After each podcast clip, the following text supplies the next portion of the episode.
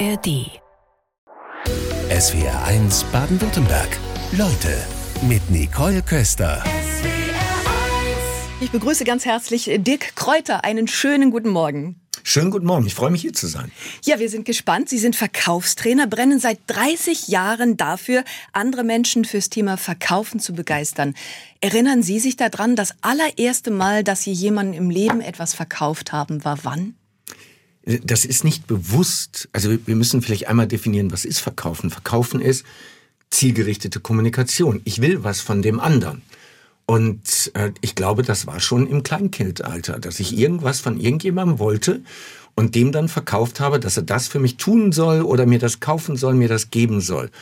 Haben Sie ein konkretes Beispiel, woran Sie sich erinnern? Nö, nicht, nichts Konkretes, nicht wirklich konkret. Aber ich war dann irgendwann so mit 10, 12 auf dem Flohmarkt. Das war, glaube ich, so das erste Mal halb professionell verkaufen.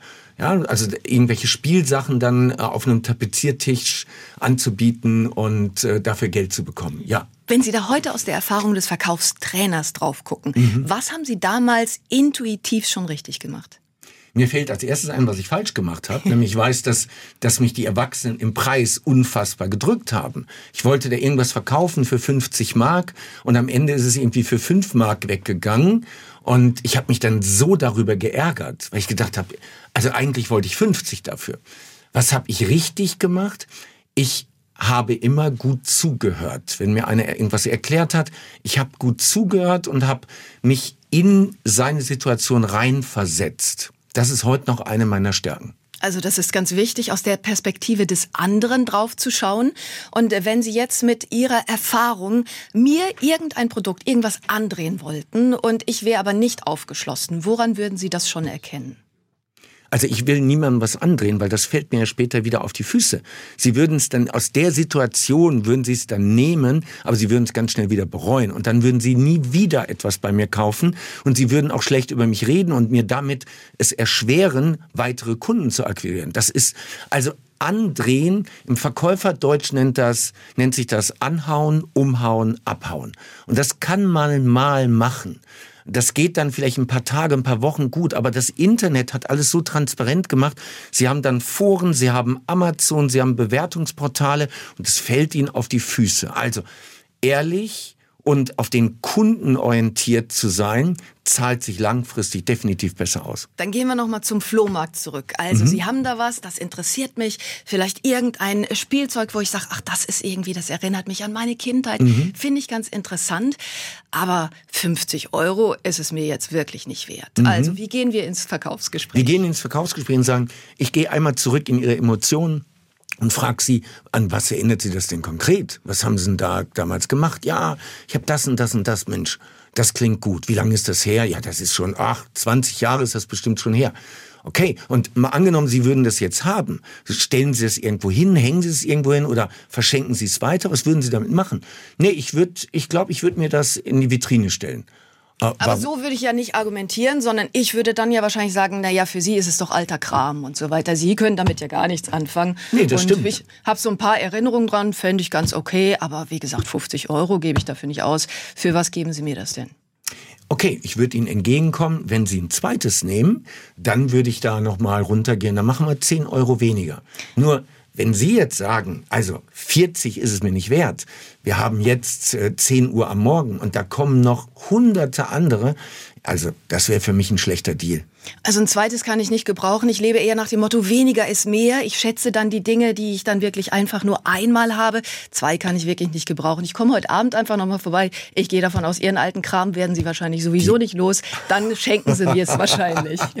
Die Hoffnung stirbt zuletzt. Meinen Sie wirklich, gucken Sie, wie sehr Sie sich jetzt hier schon engagieren für dieses Spielzeug. Wenn es Ihnen egal wäre, dann wäre das Gespräch doch jetzt schon zu Ende und Sie wären schon einen Stand weiter. Ihr Vater hat als Autoverkäufer und Immobilienhändler gearbeitet vorbereitet. Wir wollen ja über Ihre Lebensgeschichte sprechen. Sie sind mit dem Thema Verkaufen früh in Kontakt gekommen. Welche Erinnerungen haben Sie denn da noch? Es, es ist gar nicht so sehr das Thema Verkaufen. Es ist mehr bei meinem Vater so das Unternehmertum gewesen. Hm. Autoverkäufer, da war ich zu klein, da habe ich keine Erinnerungen mehr dran. Danach war er Immobilienmakler Und das habe ich wirklich mitbekommen. Ich weiß noch, dass wir im Dezember immer eine Tour gemacht haben. Da hat er seine ganzen Geschäftspartner besucht, Bauträger, Architekten und so weiter. Und da gab es Weihnachtsgeschenke, eine Flasche Whisky oder irgendwie sowas. Da durfte ich dann mit. Ich durfte mit in die Objekte. Er hat immer spannende Objekte gehabt, die dann verkauft wurden. Und ich durfte dann überall rein. Das war wirklich sehr abenteuerlich. Oder ich erinnere mich auch noch an die eine oder andere Zwangsversteigerung. Das fand ich auch unglaublich auf, aufregend. Aber verkaufen, damit hatte ich in der Kindheit gar nicht so viel Berührung. Es war mehr das Unternehmerleben, dieses Auf und Ab. Wenn wir einen, wenn es einen Deal gab, wenn mein Vater einen guten Auftrag gemacht hat, dann haben wir gelebt wie die Könige. Und wenn dann mal mehrere Wochen oder Monate eine Durststrecke war. Was ja durchaus bei Immobilien der Fall sein kann. Durchaus.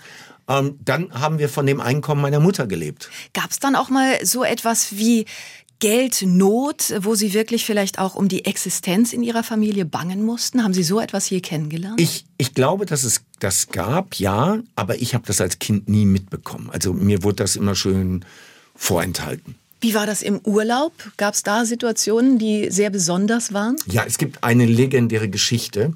Und zwar wo ich schwimmen gelernt habe. Ich habe nämlich in Monte Carlo schwimmen gelernt, im Holiday Inn Hotel und dort in dem Pool da gab es ein ein Meter Sprungbrett und ich bin dann immer auf dieses Sprungbrett und bin ganz nah an die Ausstiegstreppe gesprungen. Ich konnte nicht schwimmen, ja. Okay. So, es hat mir auch keiner beigebracht. Und dann bin ich immer weiter weggesprungen und habe dann zwei Züge Brust gemacht, dann drei Züge und am Ende dieses Urlaubs konnte ich schwimmen wegen dieser Sache. So und wie sind wir nach Monte Carlo gekommen? Wir waren eigentlich auf dem Weg drei Wochen Campingplatz mit Campinganhänger. Und einen Abend gehen meine Eltern ins Spielcasino. Und am nächsten Morgen beim Frühstück sagen meine Eltern, du packst jetzt deine Sachen, wir fahren weg. Dann habe ich gedacht, aber wir sind gerade irgendwie eine Woche hier, warum jetzt schon weg? Ich will hier auf dem Campingplatz, ich habe Freunde gefunden, ich will noch hier bleiben. Und dann haben die 25.000 Mark gewonnen beim Roulette. Die Hälfte hat meine Mutter direkt als Sicherheitsreserve eingesteckt, aber die andere Hälfte haben wir dann in Monte Carlo ausgegeben. Und das, das ist sehr beispielhaft für den Umgang mit Geld äh, von meinem Vater gewesen. Das, das hat mich durchaus geprägt. Das heißt, die Rollenverteilung Ihrer Eltern, die war relativ klar. Sie mhm. sind dann, als sich Ihre Eltern getrennt haben, da waren Sie 13, sind Sie zum Papa gegangen. Warum? Ja, ich bin beim Papa geblieben. Meine Mutter ist dann weggegangen, was ich absolut nachvollziehen kann. Sie hatte viele gute Gründe dafür. Meine Mutter hat immer auf die Regeln geachtet. Ne? Also gekämmte Haare, vernünftig angezogen, Hausaufgaben gemacht, Hausaufgaben kontrolliert, Zimmer aufräumen. Also wirklich die, die Standards, die Werte, die Gewissenhaftigkeit habe ich definitiv von meiner Mutter. Und beim, bei meinem Vater war es ähm, Spaß. Da war es der Sport, die Sportarten und mein Vater, wenn ich irgendwie Mist gemacht habe, dann hat er mich ermahnt, aber es gab in der Regel keine Konsequenzen. Die Konsequenzen kamen immer von meiner Mutter. Die hatten auch eine Rollenverteilung. Aber am Ende, wo bleibt man dann mit 13, 14, 15? Wo bleibt man mitten in der Pubertät? Man bleibt da, wo es den geringsten Widerstand gibt. Logisch. Also das heißt, Ihr Vater hat Sie dahingehend sehr geprägt. Ja, definitiv. Wir sprechen über Ihre Lebensgeschichte. Jetzt heißt es ja immer, ja, Kinder, die sollen Erfahrungen machen. Dennoch, vor welchen Erfahrungen würden Sie, die Sie machen mussten, würden Sie denn ganz gerne Ihren Sohn Ben bewahren? Es gibt in der Therapie einen Spruch, der heißt, für eine glückliche Kindheit, wie ging der? Ähm, für eine glückliche Kindheit ist es nie zu spät. Mhm. So. Es ist immer die Frage, wie ich etwas bewerte. Also wofür will ich ihn, ihn beschützen oder so? Da, da gibt's eigentlich nichts. Ähm, es ist immer die Frage, wie das, was dann passiert, was er dann erlebt, wie er das bewertet. Darum geht's mir eher, dass er einen Blick dafür hat und sagt, okay, da ist was passiert, das war unangenehm in dem Moment, das hat ihm vielleicht auch wehgetan, aber was war das Gute da drin? Und wenn er es mit ein bisschen Abstand nochmal bewertet, was hat er daraus gelernt? Und deswegen wenn, wenn mich jemand fragt, Mensch, Dirk, in deiner Kindheit, was war denn nicht so doll?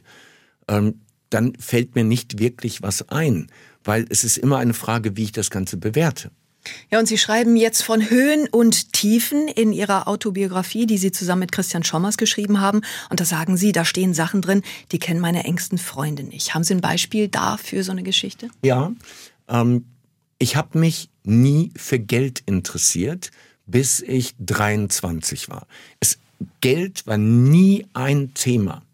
Das war in der Kindheit nicht, das war in der Jugend nicht, mit Anfang 20. Ich habe von der Hand in den Mund gelebt. Ich habe ähm, mit äh, relativ spät mit 20 erst eine Ausbildung gemacht und hatte dann 550 Mark netto im ersten Lehrjahr und habe davon dann ein Zimmer in der WG gehabt und äh, bin zweimal im Jahr in Urlaub gefahren so und es ging irgendwie. Ich habe natürlich hätte ich mir mehr Geld gewünscht, aber das war jetzt kein Problem an der Stelle. Sie haben es nicht angestrebt. Ich habe es nicht angestrebt. Und äh, es ist einfach auch so, man sagt, ähm, da wo die Energie hingeht, da wo die Aufmerksamkeit hingeht, da kommt auch mehr. Und es war keine Energie und Aufmerksamkeit für Geld da. Und deswegen war auch nicht Geld in meinem Leben da. Ich war damals Leistungssportler und ich habe mich für Sport interessiert. Das war entscheidend. Und Sie meinen, das ist etwas, was dann engste Freunde nicht wissen oder von Ihnen nicht erwarten würden? Genau, weil heute denken viele Menschen, der ist so geldgetrieben. Das war schon immer so. Nein, das war nicht immer so. Das war nicht immer so. Und es gab ein Schlüsselerlebnis, äh, ein Abendessen bei einem Sommerfest, wo dieses jetzt interessiere ich mich für Geld gekommen ist. Es war ein Gespräch mit zwei Kollegen, die, das ich mitbekommen habe. Und dann sagt der eine zum anderen, ja, der letzte Monat war gut, ich habe 25 gemacht. Sagt der andere, ich auch. Und dann habe ich gefragt, 25 was? Und dann haben sie gesagt, ja, 25.000 Euro Provision. Und dann habe ich gesagt, wow, das hätte ich auch gerne mal. Welche Bedeutung hat Geld heute in Ihrem Leben? Geld ist, also erstmal ist es geprägte Anerkennung, es ist Sicherheit, es ist Freiheit. Und wenn ich mir das Thema Umsatz angucke, dann ist es das Feedback meiner Kunden. Das ist ganz einfach. Wenn ich wenig Umsatz mache, wenn ich wenig Geld von meinen Kunden bekomme, dann bekommen meine Kunden auch wenig Mehrwert von mir. Aber wenn ich meinen Kunden viel Mehrwert gebe, dann sind sie auch bereit, dafür viel Geld zu zahlen. Also es ist ein Feedback-Instrument für mich. Ähm, zum Thema Umsatz kriegen wir gerade eine Mail ins Studio aus Eicher, schreibt uns Peter Meyer. Ähm, wie sieht's denn aus mit Auftragsvolumen statt echtem Umsatz? Wie kann es sein, dass Kunden direkt für mehrere Jahre geclosed werden zu sittenwidrigen Summen? Können Sie dazu was sagen? Ja, da muss man mal definieren, was ist sittenwidrig. Also, wir haben tatsächlich ein Produkt, das ist für Unternehmer, für erfolgreiche Unternehmer und da zahlen erfolgreiche Unternehmer 100.000 Euro im Jahr für. Das sind vier Treffen in Dubai. Das ist für die, die da drin sind, mega wertvoll. Und es gibt Kunden da drin, das sind nochmal erfolgreiche Unternehmer, die mehrere Millionen Umsatz machen, die dann auch sagen, das ist für mich so wertvoll, ich verlängere das nochmal um ein, zwei, drei. Das, das längste, was wir je hatten, dass jemand gesagt hat, ich verlängere das um fünf Jahre. So, wenn jetzt ein Verkäufer kommt und der legt da einen Auftrag hin und sagt, hier, ich habe gerade einen Auftrag über 500.000 Euro gemacht. Wow, das ist der Wahnsinn. So, und das ist Auftragseingang, weil das Geld haben wir in dem Moment nicht auf dem Konto. Der Kunde zahlt jetzt nicht eine halbe Million. Und es gibt ja viele Kunden, die dann sogar abspringen und die tauchen dann dennoch in einer Umsatzbilanz auf. Nee, wenn der Kunde abspringt und der Vertrag durch ist, dann macht es ja überhaupt gar, also betriebswirtschaftlich überhaupt gar keinen Sinn, das in einer Umsatzliste zu führen. Das ist ja Unsinn. Ich muss ein Unternehmen ja auch betriebswirtschaftlich führen. Ich brauche dafür saubere Kennzahlen. Ich kann ja nicht mit der Märchenstunde ein Unternehmen nach vorne bringen. Ja, da gibt's Vorwürfe, da heißt es, sie kündigen Umsätze an von 100 Millionen Euro und die stimmen dann einfach im Endeffekt nicht. Also. Au. Ja, das ist natürlich klar. Und jetzt fragen Sie sich mal, wer das macht. Wer das macht. Also immer, die Frage ist immer, wer ist der Absender? Also, ich habe neun verschiedene Firmen. Und jetzt wird natürlich geguckt, okay, ich nehme mal Firma A, ich nehme mal Firma B, rechne das zusammen und komme dann vielleicht auf 45 Millionen. Ja, was ist mit den anderen Firmen? So, also das ist, und sie, selbst wenn Sie die offen zugänglichen Portale nehmen, wie äh, was weiß ich, Bundesanzeiger und so weiter. Da sind ja nicht alle Sachen drin. Mhm. So, also, da heißt es, dass sie eben nach Bekanntwerden der echten Umsatzzahlen dann ähm, durch öffentlichen Druck zurückgerudert seien. Ich habe nie etwas öffentlich erzählt, was nicht stimmt. Wir hatten das Ziel im letzten Jahr 100 Millionen Auftragseingang zu machen. Da sind wir gescheitert. Es sind nur 80 Millionen geworden. Also wenn ich wirklich so im Kopf habe, wer ist unser also wer ist die Nummer zwei im Markt? Die machen, glaube ich, 30. Die machen 30. Also worüber sprechen wir? Wir machen 80, wollten 100 machen und sind bei 80 gescheitert. Also, ich glaube, äh, es gibt andere Themen. Und zurück zum Thema Geld, wo Sie gesagt haben, Geld hat Sie eigentlich nie interessiert früher. Das hat sich jetzt dann wirklich gewandelt. Absolut. Geld ist für mich nochmal das Feedback des Marktes. Und Geld ist einfach ein, ein also das ist eine, eine richtig gute Kennzahl, an der man sich orientieren kann. Wie war das eigentlich, jetzt an der Arbeit der Autobiografie sich mit sämtlichen Lebensabschnitten nochmal auseinanderzusetzen? Das war spannend. Da sind ein paar Sachen hochgekommen, äh, die ich schon längst vergessen hatte und verdrängt hatte. Das äh, Zum Beispiel? Ganz, ganz spannend. Ähm, nee, wirklich so die Kindheit, die Jugend, ich wollte mit, äh, mit 15, 16 wollte ich unbedingt Surflehrer werden. Ich habe in der Schule nur das Nötigste gemacht, um versetzt zu werden, weil ich den Sinn nicht erkannt habe in der Schule. Weil für mich war klar, Surflehrer, dann brauchst du jetzt nicht Chemie und du brauchst nicht Physik und so weiter. Weil das ist klar, das ist das Ding, was mich glücklich macht, das will ich machen. Ja, und das hat dann auch dafür gesorgt, dass meine Noten entsprechend waren. Ich habe immer alles geschafft aber da war nichts Herausragendes bei.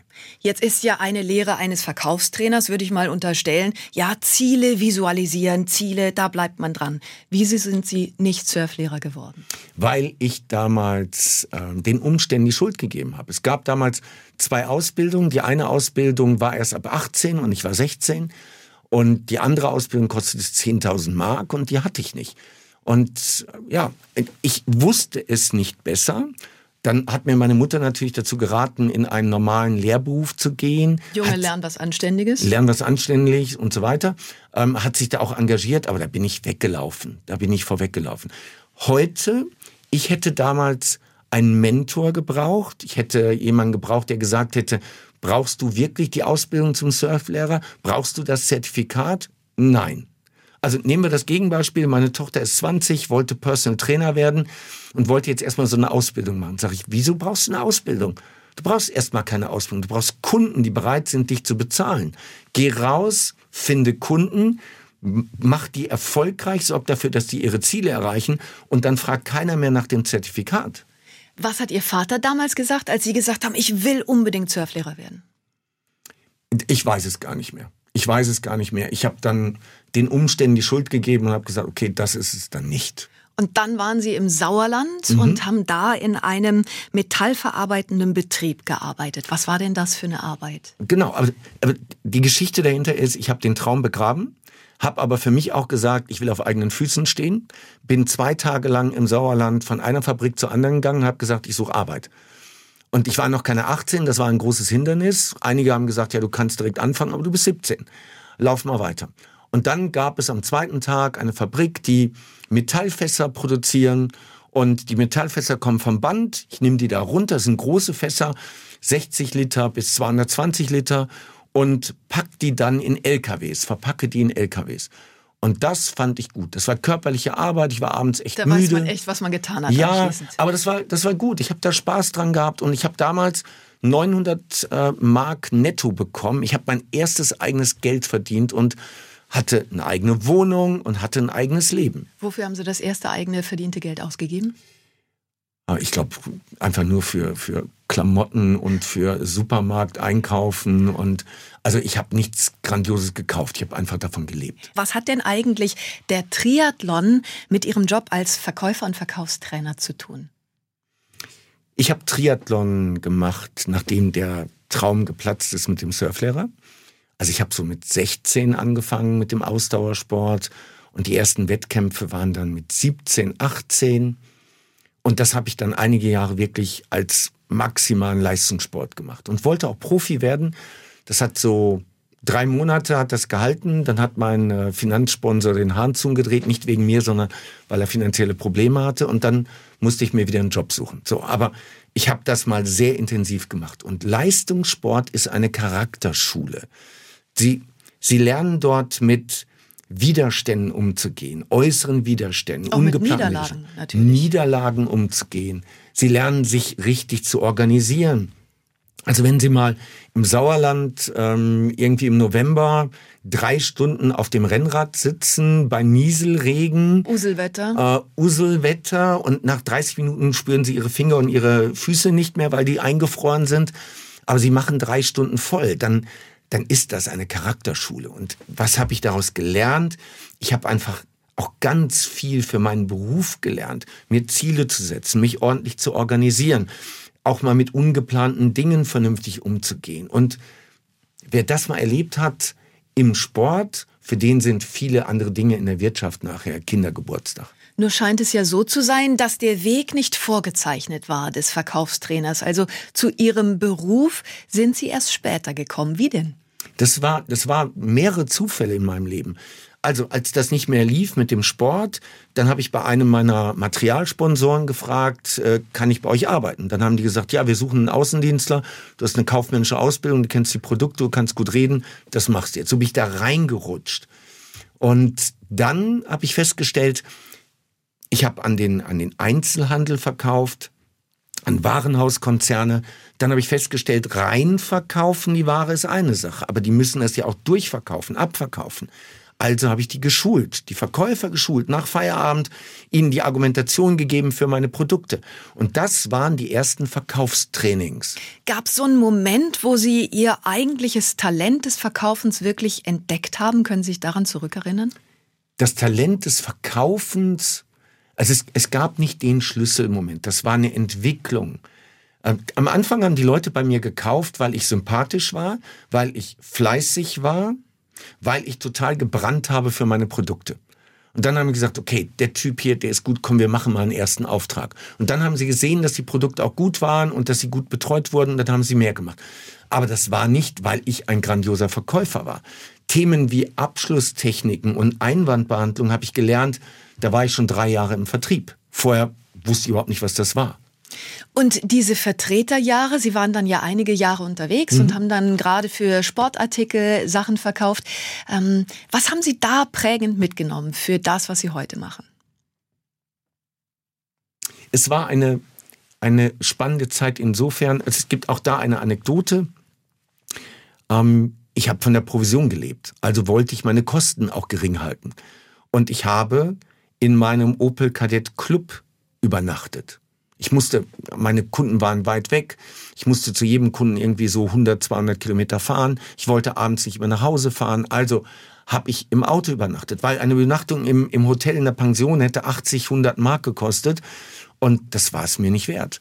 Also habe ich dann von einem Schwimmbad geparkt oder Autobahnraststätte mit Fernfahrerdusche und habe dort übernachtet.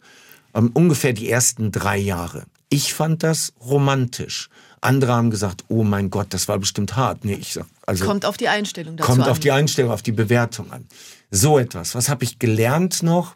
Ich habe gelernt, mich auf die richtigen Kunden zu fokussieren. Es ist nicht nur fleißig sein, es ist nicht nur verkaufen können, sondern es hat sehr viel mit Analyse zu tun, welcher Kunde ist wirklich ein A, B oder C-Kunde. Welcher Kunde hat welches Potenzial, welchen Bedarf. Und danach muss ich erstmal gehen. Wann haben Sie denn zuletzt Ihre Komfortzone verlassen? Ich verlasse die immer wieder, weil ich irgendwas Neues ausprobiere. Ähm, das letzte, was mir wirklich so bewusst ist, ist Fallschirmspringen. Wann so. haben Sie es gemacht? Ähm, das ist äh, zwei Jahre her. Zwei Jahre her. Ein Freund von mir hat gesagt, komm, wir machen das. Und das dauert nur zweieinhalb Tage, diese Ausbildung, dann dürfen wir alle frei springen und so weiter. Ich hatte vorher mal einen Tandemsprung gemacht, habe gesagt, ja, das ist super. Und das war auch ein tolles Erlebnis. In den zweieinhalb äh, Tagen sind wir siebenmal gesprungen. Wir sind äh, siebenmal alleine gesprungen. Es ist immer ein Instruktor mitgesprungen, aber in dem Moment, wo man den Schirm zieht, ist man alleine, da kann einem keiner mehr helfen. Ne? So. Komfortzone verlassen heißt ja vielleicht auch noch mehr, eher etwas zu tun, worauf man keine Lust hat. Ich unterstelle mal auf diesen Fallschirmsprung, klingt es jetzt gerade so, ah, das hat sie schon gereizt, das fanden sie cool. Was war denn eher uncool? Ähm, uncool fällt mir gerade nichts ein. Also ich glaube, die Sachen, die ich gar nicht machen will, die vermeide ich. Respektive, dafür habe ich dann Mitarbeiter. Ich stelle jemanden ein und sage dem, du, das kannst du gut, du hast da Spaß dran. Für mich ist das gar nichts. Du darfst das jetzt gerne machen. Anders gefragt, die Tiefen, aus denen Sie Ihre Lehren ziehen mussten, welche gab es da? Ähm, wenn ich jetzt auf die aktuelle Zeit gehe, dann ist es sehr, sehr lehrreich, was ich erlebt habe, als ich viele Mitarbeiter aufgebaut habe. Ich habe in den letzten fünf Jahren ähm, auf jetzt 160 Mitarbeiter aufgebaut. Und dabei habe ich so viele Fehler gemacht. Das waren wirklich Tiefen. Ähm, Menschen eingestellt, die ich vorher ganz anders eingeschätzt hatte. Ähm, Menschen, die nach kurzer Zeit dann irgendwie wieder gegangen sind, obwohl ich da sehr viel ähm, rein investiert habe oder auch sehr viel Hoffnung rein projiziert hatte. Das waren, das waren harte Sachen. Wo haben Sie Menschen falsch eingeschätzt? Ähm, Menschen denken, sie sehen jetzt hier eine bestimmte Stelle, einen bestimmten Job und sie wollen alles haben, was die Vorteile davon sind. Und sie denken in ihrem Kopf auch gerade bei Quereinsteigern, wir arbeiten viel mit Quereinsteigern, ähm, die sagen dann, ja, das kann ich auch, das kann ich auch. So, und dann kommen sie in den Alltag, obwohl sie immer einen Schnuppertag haben. Und dann sagen sie, ja, der Schnuppertag war in Ordnung, ja. Und dann kommen sie in den Alltag und dann stellen sie nach ein paar Tagen fest, das ist gut, das kann man mal eine Woche machen, aber für die Dauer bin ich dafür nicht gemacht. Ich möchte zwar die, die Früchte ernten, aber ich bin nicht bereit zu säen. Das erlebe ich ganz oft, insbesondere im Vertrieb, im Verkauf. Und da liegt es ja dran, einfach zu gucken, okay, was bringt jemand mit? Was habe ich da auf dem Papier? Und wie setzt das jemand um? Also würden Sie sagen, ja, die Menschenkenntnis reicht da nicht aus? Woran arbeiten Sie da? Äh, an, dem, an dem Prozess. Der Lebenslauf sagt, nichts über die Kandidaten aus. Wir könnten, wenn wir einen Lebenslauf reinbekommen, 90 Prozent laden wir ins Telefoninterview ein. Also wir, wir beachten das nicht. Ähm, wir wissen selber, der Wert von Arbeitszeugnissen, den kann man so. Also Telefoninterview, danach gibt es dann ein Bewerbungsgespräch, danach gibt es einen Schnuppertag und dann müssen wir eine Entscheidung treffen. Und da ist die Entscheidung normalerweise gut. Unsere Trefferquote wird da immer, immer besser. Ich habe auch Mitarbeiter eingestellt, die sich in dem Bereich einfach gut auskennen. Aber trotzdem, am Ende haben sie vielleicht eine Quote von vier Einstellen, einer passt. Andere Verkaufstrainer, die haben ein Credo wie, jeder muss seinen Platz kennen, auch als kleines Rädchen. Was ist denn so Ihr Credo? Es gibt zwei Arten von Menschen, die die rausgehen und sich holen, was sie haben wollen. Und all die anderen gehört zu den ersten. Ja, und wann sind Sie auf dieses Credo gekommen? Das sind ja so Sätze, die begegnen einem irgendwann im Leben und dann sagt man, ach, wäre ein ganz gutes Motto. Ich weiß nicht mehr wann, also irgendwann vor sieben, acht Jahren oder so. Ähm, und im Grunde genommen ist es ein Chancenblick, es ist weg vom Mangeldenken und es ist eine hohe Eigenverantwortung. Und das passt gut in die Zeit. In der, in der Zeit, die Menschen sind so fokussiert auf was alles nicht geht. Aber in dem Moment, wo wir eine Krise haben, was immer es auch ist, gibt es auch ganz viele Chancen. Also es ist, die Menschen gehen raus und holen sich. Und es gibt immer Chancen. Selbstverantwortung, nicht du wirst rausgebracht und man zeigt dir, was du, sondern du gehst raus, du stehst auf. Da, das steckt da alles drin. Also Leistungsbereitschaft, Selbstverantwortung und der Chancenblick. Vertrieb ist, glaube ich, immer das, am Ende zählt das, was unterm Strich bleibt, oder? Und das ist das Schöne daran. Ich weiß, wenn ich Architekt bin, dann mache ich einen Plan und dann dauert es sehr wahrscheinlich drei, vier Jahre, bis ich das Ergebnis sehe und ob das, wie ich mir das so vorgestellt habe, ob das wirklich passt. Als Verkäufer habe ich einen Termin mit einem potenziellen Kunden, ich führe ein Gespräch und am Ende weiß ich in den allermeisten Branchen, ob dieses Gespräch zielführend war oder nicht. Nämlich der Kunde hat eine Kaufentscheidung getroffen oder nicht. Das ist super schön. Also gerade für ungeduldige Menschen, das ist genau das Richtige. Jetzt gibt es allerdings viele Verkaufsmethoden. Eine heißt da wohl geistige Brandstiftung. Bedeutet, dass Kunden Dinge aus Angst kaufen, um Schmerzen zu vermeiden. Fragen Kunden dann nicht, wie seriös sowas ist? Wir Menschen ticken so. Wir ticken so. Wann verändern wir etwas in unserem Leben? Also, wenn wir irgendwas Tolles in Aussicht gestellt bekommen, vielleicht. Aber wenn wir etwas ganz Schlimmes in Aussicht gestellt bekommen, dann verändern wir etwas. Wann verändert sich der Mann ähm, nach der Scheidung? Seine Frau verlässt ihn überraschend. Er hat nie in seinem Leben etwas geändert. Er hat alles so genommen, wie es war. Und jetzt verlässt sie ihn, es tut richtig weh. Auf einmal nimmt er ab, der fängt an Sport zu machen, der achtet auf den, seinen Körper, ähm, mit der neuen Freundin verbringt er gezielt Zeit und so weiter. Immer dann, wenn es weh tut, verändern wir uns. So, und das ist die Grundlage.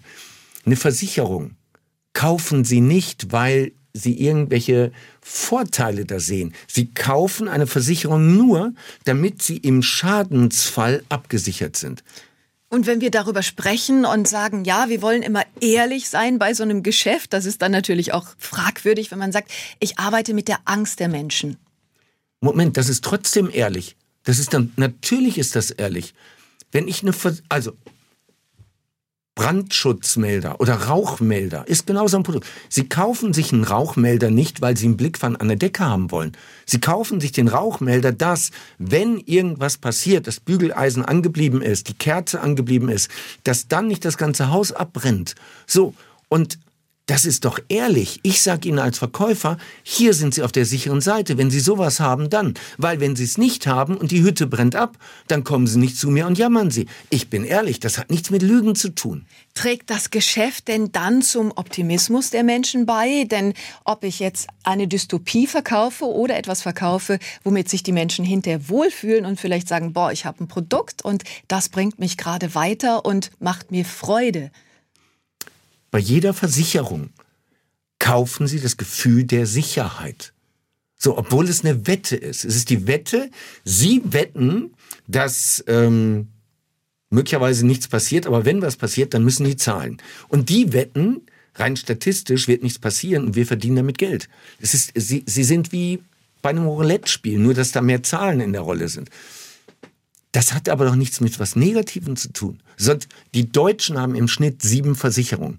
Und die Versicherungswirtschaft in Deutschland, der geht's richtig gut.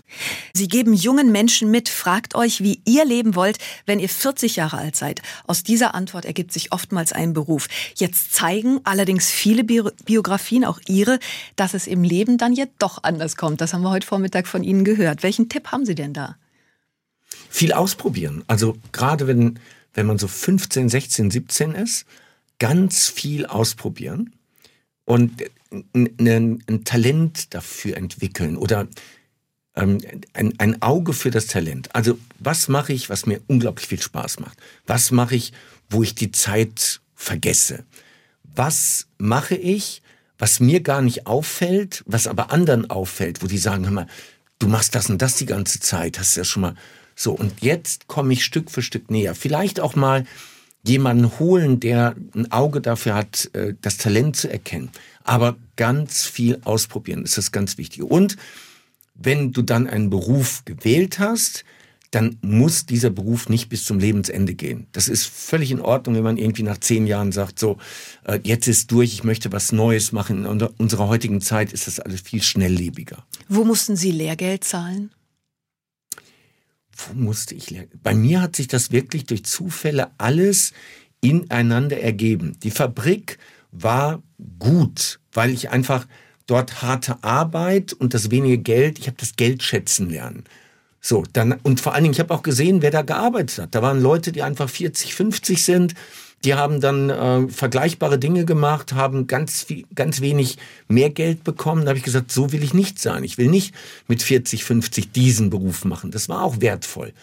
Dann meine Ausbildung war auch gut. Mein Ausbilder hat mich an alles rangelassen. Ich habe dort unheimlich viel gelernt. Der hat mir alles zugetraut und in den meisten Fällen habe ich das bestätigt. Ja, und danach dann der Außendienst das war auch eine, eine, eine tolle Schule. Ich habe einfach viel gelernt über Kommunikation, über Menschen. Dann wollen wir gerade auch in die Kommunikation nochmal einsteigen. Heute die Ausgangssituation war heute Vormittag ähm, Flohmarkt. Sie haben etwas, was mich an die Kindheit erinnert. Sie sagten, Sie seien als Kind öfter auf dem Flohmarkt gewesen, haben was verkauft. Und ähm, dann haben wir gesagt, heute Abend komme ich dann noch mal wieder, wenn Sie nämlich da noch mit Ihren Produkten da sind. So, stellen wir uns vor, es ist jetzt, Sie haben sich die Beine in den Bauch gestanden und ich komme noch mal vorbei. Und wie sieht's denn aus? Was haben Sie noch da? So, also falls es noch da wäre, was ich echt bezweifle, dann würde ich definitiv mit dem Preis runtergehen, weil ich äh, es ja nicht mit nach Hause nehmen will. Respektive, wenn ich weiß, ich bin nächste Woche wieder auf dem, Flo auf dem Flohmarkt, dann würde ich es natürlich nicht unterverkaufen. Aber nochmal, die Idee wäre für mich, ein Bundle zu machen oder zu sagen, okay.